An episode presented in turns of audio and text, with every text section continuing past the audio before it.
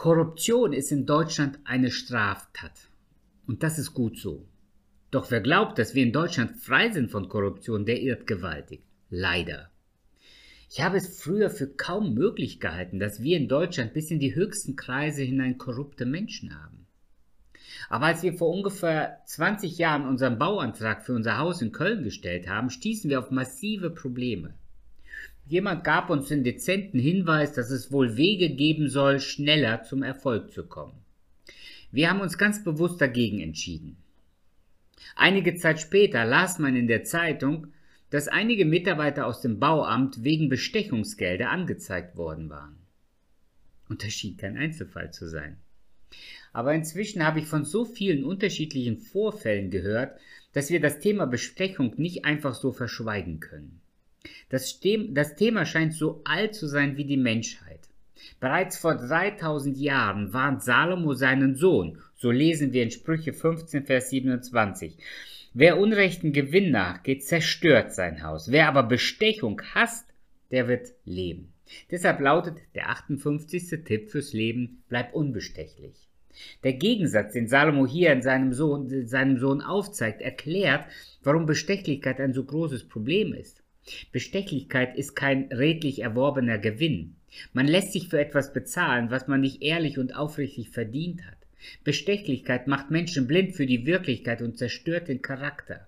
Bestechlichkeit zerstört eine Gesellschaft und die Glaubwürdigkeit einer Person. Wir waren mit einigen unterwegs durch ein afrikanisches Land. Plötzlich hielt uns die Polizei an und sagte, dass wir zu schnell gefahren sind. Das kam uns unglaubwürdig vor, weil wir uns wohlwissend an die Verkehrsregeln gehalten hatten. Er nannte uns eine recht hohe Strafsumme. Wir sagten, dass wir nicht bereit sind, das zu bezahlen, solange er uns nicht beweisen kann, wie schnell wir gefahren sind. Daraufhin sagte er, fahrt weiter. Später erzählte man uns, dass dies in dem Land wohl gang und gäbe sei. So verdienen sich Polizisten, manchmal auch vermeintliche Polizisten, ihr Geld. Das Phänomen ist leider in vielen Ländern bekannt. Bestechlichkeit führt häufig zur Erpressung. Man bekommt nichts, solange man nicht bereit ist zu schmieren. Wie vorhin gesagt, geschieht das leider auch in unserem Land, aber es war eben auch ein Problem, das bereits Israel vor Jahrtausenden kannte. Dieser ungerechte Gewinn zerstört das Haus, sagt Salomo. Es zerstört das gute und vertrauenswürdige Miteinander. Es zerstört Beziehungen und Freundschaften. Es zerstört unseren Ruf und unsere Solidarität. Statt das Wohl des anderen im Blick zu haben, suche ich meinen Vorteil. Und die Gier nimmt zu. Salomo sagt in Sprüche 6, 28, Vers 16, mancher Machthaber ist ohne Verstand, aber reich an Erpressung.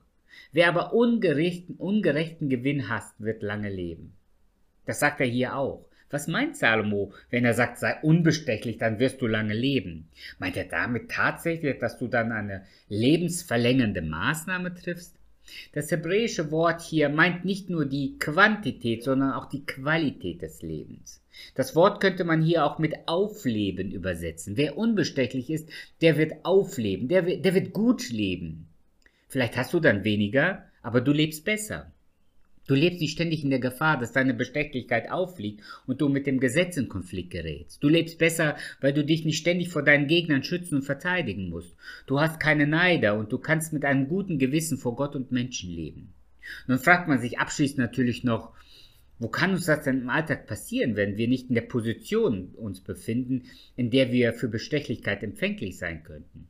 Ich denke, das Prinzip lässt sich auf viele Bereiche unseres zwischenmenschlichen Lebens anwenden. Wenn ich jemand etwas schenke, in der Hoffnung, dass er mir dann bei nächster Gelegenheit auch etwas schenkt oder mir sogar hilft. Wenn ich jemand lobe, damit auch er gut über mich redet und mich positiv bei anderen erwähnt. Wenn ich jemand nur mit dem Motiv helfe, damit er auch mir hilft, dann versuche ich jemanden zu meinen Gunsten zu manipulieren.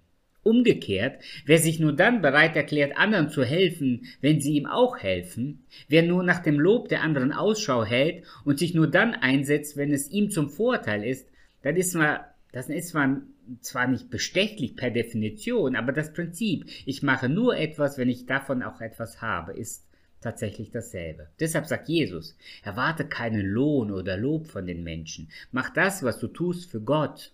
Und Gott wird dich dafür belohnen. Tu alles, damit Gott verherrlicht wird und nicht du selbst. Achte immer auf deine Herzenshaltung und deine Motivation bei allem, was du tust und sagst. Und deshalb sei unbestechlich.